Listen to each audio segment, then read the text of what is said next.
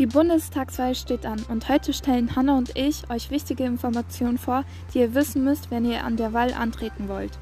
Punkt 1. Die Bundestagswahl findet alle vier Jahre statt. Punkt 2. Die Wahl verläuft anonym und findet in einem Wahllokal statt. Punkt 3. Man hat zwei Stimmen, eine Erst- und eine Zweitstimme. Doch was bedeuten eigentlich diese zwei Stimmen? Mit der Erststimme wählt man Kandidierende, die gegeneinander im Wahlkreis antreten.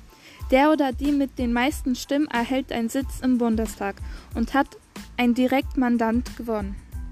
Ich erkläre, was die Zweitstimme ist. Die Zweitstimme ist genauso wichtig wie die Erststimme.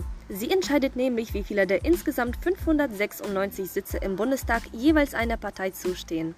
Vereinfacht gesagt hat eine Partei 40% aller Zweitstimmen, bekommen sie mindestens 40% der Sitze im Bundestag.